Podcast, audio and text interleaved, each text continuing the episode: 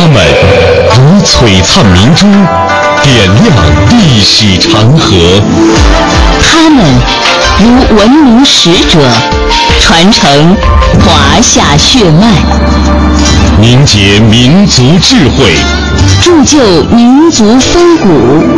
请收听香港之声《中华人物》。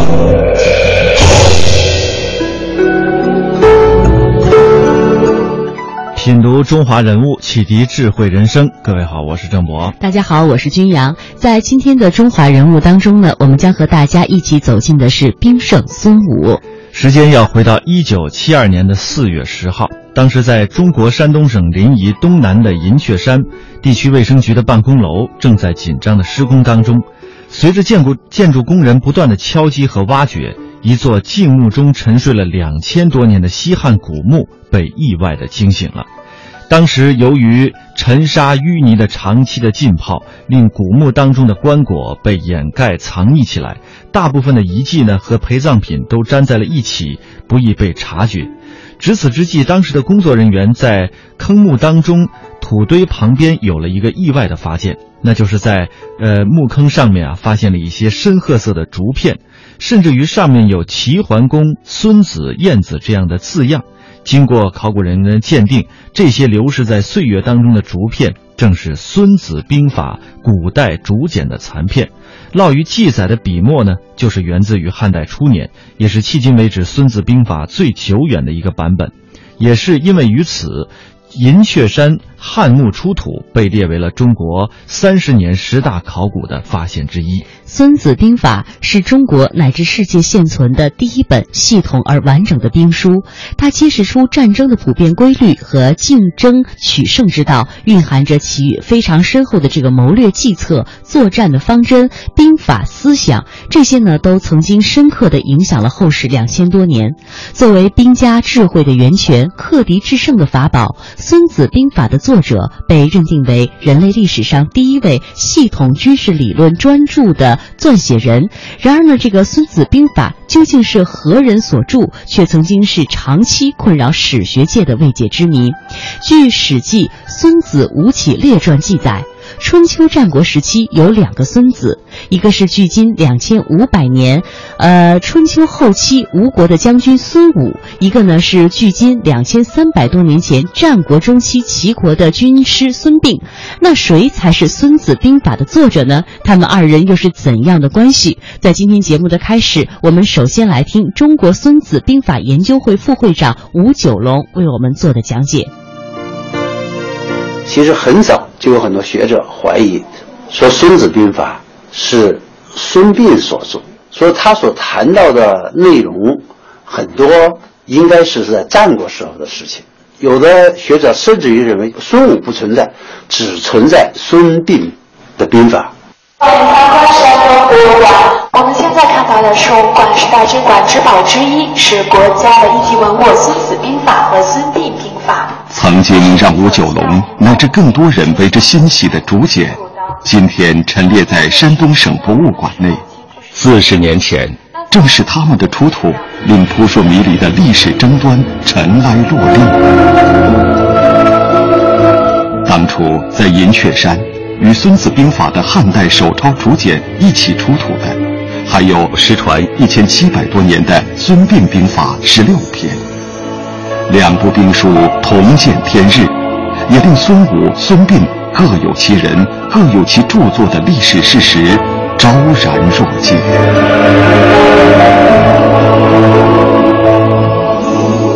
简上有明显的写着“吴王问孙子”，这个孙子。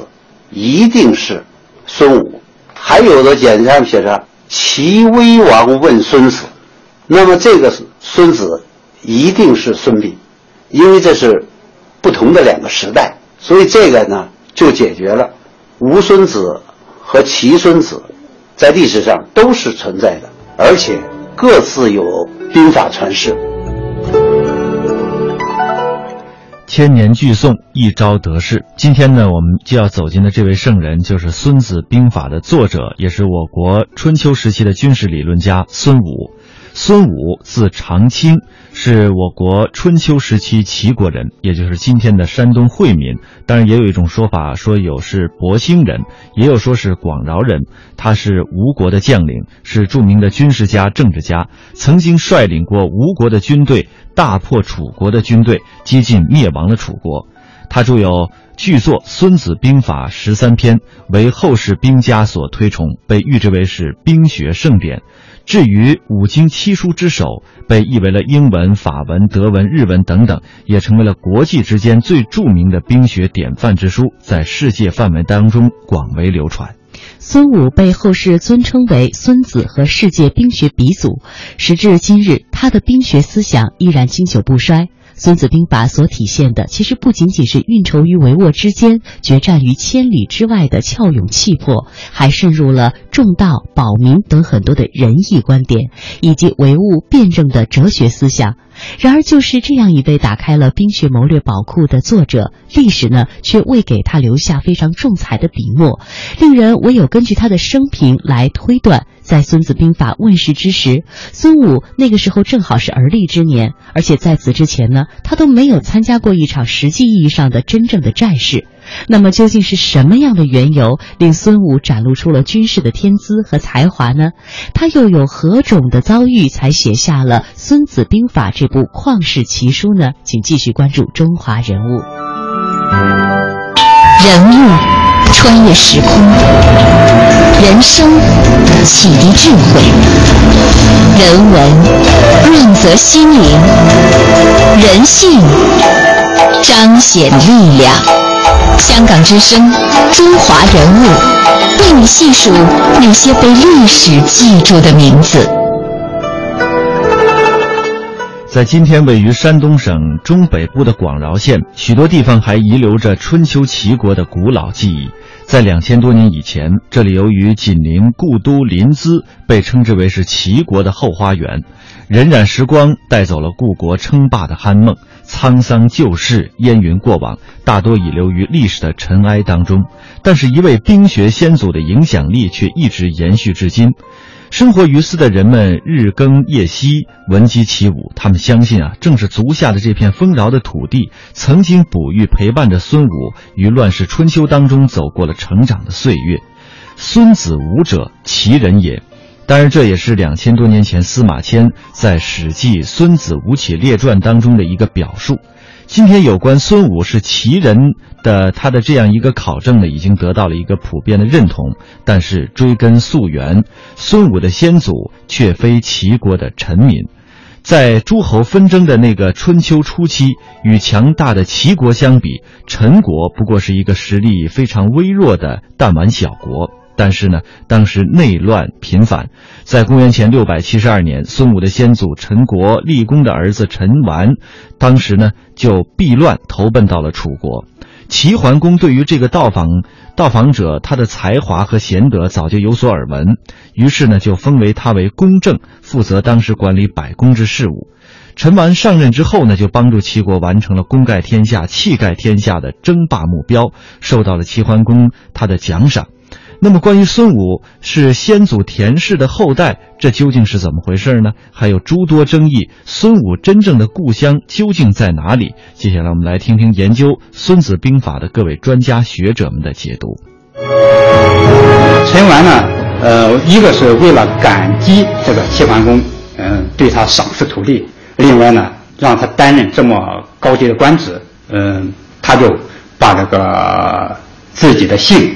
由陈改为了田，陈完了就这个时候开始啊，就称为呃田完。田完自此得以在齐地扎根，家世逐渐兴旺起来，最终成为显贵盈门的世袭贵族。家庭成员多权倾朝野，其中不乏一些能征善战、统领三军的英勇武将。孙武的曾祖父田桓子。与孙武同为田氏后裔的大司马田穰之，都曾是齐国著名的将军。一个人他要形成一种思想，一个要有一定的历史背景、时代条件，另外还有和前人的一些继承关系。孙子的兵学思想的形成有深厚的家学渊源。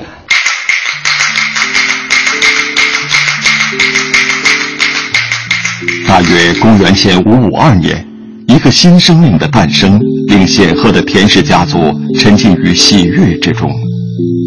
尽管家人难以预见这个孩子会有怎样的人生之路，但希望后代继承将门武业，却是家族成员共同的心愿。他们决定给孩子取名为武。武的字形由指和戈两部分组成，指是脚趾的象形，表示行进；戈代表兵器。足戈并立，寓意行戈为武。或许这也寄予着父辈们渴望孙武日后能够立足持戈、笑傲沙场的期盼。然而，一位本来出生在田家的将门之子，为何会以孙武之名流芳百世呢？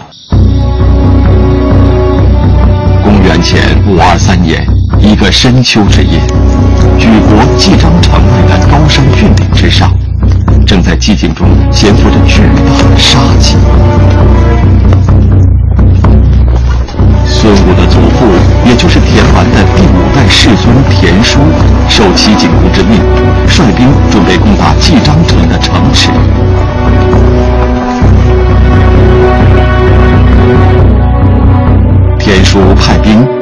西昌城的地势和敌情，发现这座城池居于高岗之上。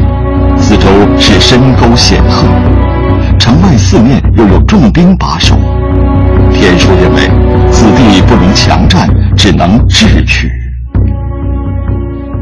田叔呢，他就发动自己的军队去这个偷偷的来到城下，他就趁这个举国他在这个兵力调动的时候啊，让他们齐国的部队啊化妆成这个老百姓混到城里去。趁着夜幕的降临，混入姬章城的齐军在城内百姓的帮助下，从城上放下一根粗绳。城外的齐国士兵依次攀着绳索爬墙而上，不料在此过程中，绳索突然断了。田叔急中生智，他在城下呃高声喊说：“不好了，齐军进城了！”喊声很大呀，结果把这个。西凉城的守兵啊，吓得也不知所措。鞠公公在睡梦当中惊醒以后，听说齐军攻进城了，慌忙带着他的家眷开西城门逃走了。田叔在这次伐举之战中成为首功之臣，他的谋略受到齐景公的大加赞许。史书还记载了齐景公表彰田叔的两项决定：景公赐姓孙氏。食采于乐安，在当时被君王赐姓是最高等级的宗法奖励，这对于一个将门之家，无疑意味着莫大荣誉。于是，田叔的家族统一改姓为孙，孙武也自然跟从了父辈的姓氏。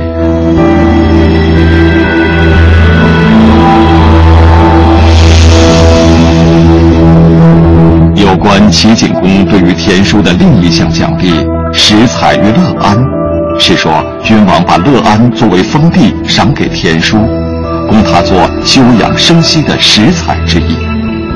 乐安也成为了孙武出生成长的地方。然而，两千多年过后，乐安古城已在朝代的更迭中销声匿迹。由于已知的先秦文献中，对齐国乐安没有明确的记载，因此这一古城究竟地处何方，始终不为人知。关于孙武的故乡究竟在今天的何地，也引发了诸多争议。长期以来，人们只能在仅有的一些古籍记载中，通过细枝末节的标示。去推断千年之前古城所在的位置。清代，呃，胡伟的这个《愚公追之》一个导演图，这个导演图呢，明确这个表示啊，在清代这个洛阳，清代洛阳在现在的广安城，在现在的广安城以北二十五里处，呃，一个古洛阳。那么。古籍中的记载是否就是千年之前齐国乐安的城址所在呢？一九九零年，位于广饶县城北不到十五公里的草桥村，一处古城遗址引起了专家们的关注。考古人员对部分城墙、城壕进行了勘探调查，从而初步判定了这座古城建造的时间。这个城址最晚建于春秋的末期，呃，到汉代呢，由由于发大水冲毁，后来呃又进行了重修，那一直就到北魏时期，呃，才被毁掉。历经文献的考证核实。考古人员推断，位于广饶县草桥村的这片土地，就是齐国的乐安故城遗址。对于曾经失采于乐安的孙武祖父孙叔来说，这片土地或许寄予过他无限的情感。沙场点兵，载誉而归，才有了天子犒赏的这片繁衍后世子孙的疆域。正是在这样一片沃土之上，孙武逐渐成长起来。伴随他的是军事家庭的世袭出身，以及笑傲诸侯的强齐文化。部兵书问世的背后，一定历经过长期的孕育过程。国与家的背景，对孙武日后写就一部传世兵书，又产生了怎样重要的影响呢？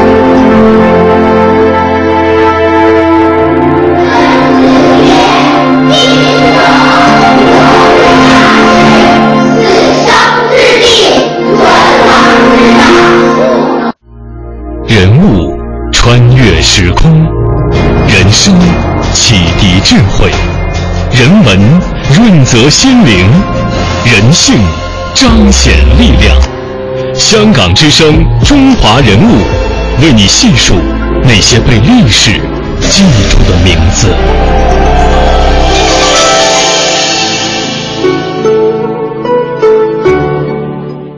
在音频的结尾处，我们刚才所听到了课堂当中孩子们朗诵的《孙子兵法》。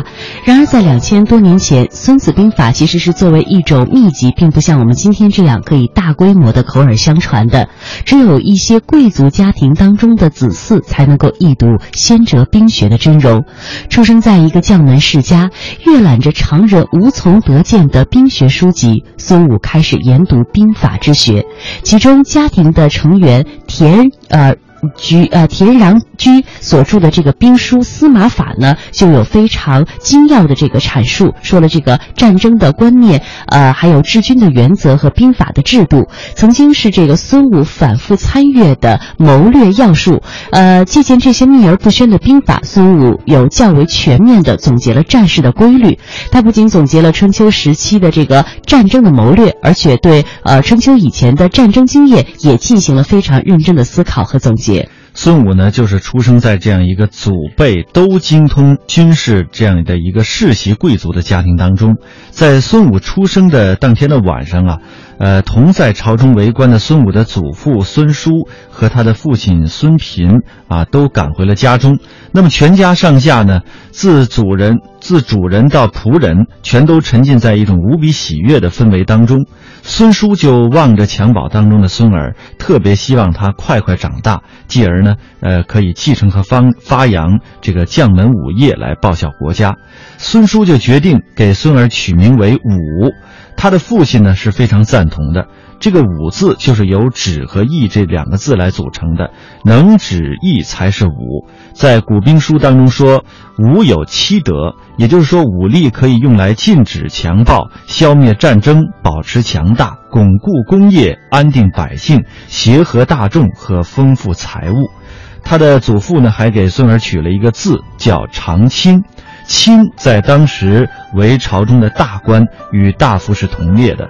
那么孙叔为齐大夫，他的父亲呢就是齐卿。他们希望孙儿将来能够像他们一样在朝中为官，成为国家的栋梁之才。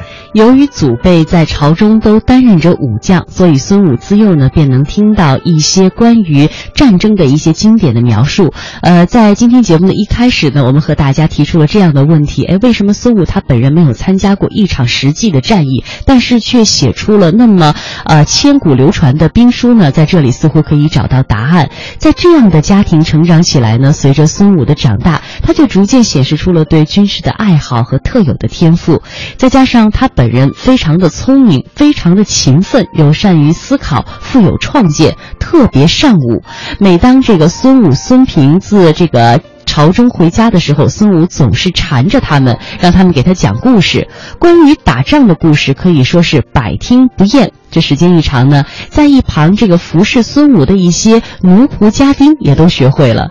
于是，当这个祖父和父亲不在家时，孙武就缠着他们给讲。除了听故事，孙武还有一大爱好，这就是看书，尤其是兵书。呃，我们刚才也说到，他是一个祖祖辈辈都精通军事的贵族世家，所以有非常多的这个兵书的收藏。呃，有皇帝兵书。太公兵书，呃，还有军制、军政、军礼、令典等等等等，可以说上至皇帝，下商周，下到春秋早中期，有关战争的许多的竹简呢，都塞满了阁楼。这孙武从小就喜欢爬上阁楼，把这些写满字的竹简拿下来翻看，有不明白的就问一问老师，甚至是直接就找自己的祖父、父亲问个明白。有一个小故事说，有一次啊，孙武读到了“国之大事，在祀与戎”，哎，如于是呢，他就跑去问他的老师说：“先生，这个‘祀’指的是什么？‘戎’又是什么呢？”老师想，今天的孙武问的问题啊，倒是简单，于是随口就告诉他了：“祀呢，就是祭祀；戎就是兵戎。”孙武接着就问：“祭祀是一种精神的寄托，怎么能和兵戎相提并论为国家的大事呢？”老师顿感非常的奇怪，这一时啊答不出来了。孙武接着就说：“只有兵才是国家的大事，君臣不可不察的大事。国之大事在祀与戎。”在《左传》当中的记述呢，正是春秋时期，因为当时的呃一些主流的思想，这个祀呢就是祭祀，戎指代的就是战争，这二者并视为国家大事。或许是有感于兵戎相见的吹角连营，孙武啊对这一点有着独到的见解。祭祀呢，不过是不过是一种精神上的寄托，怎么能和军队的作战相提并论呢？唯有关联到于国于民的生死安危的战争，这才是必须要引起国之重视的大事。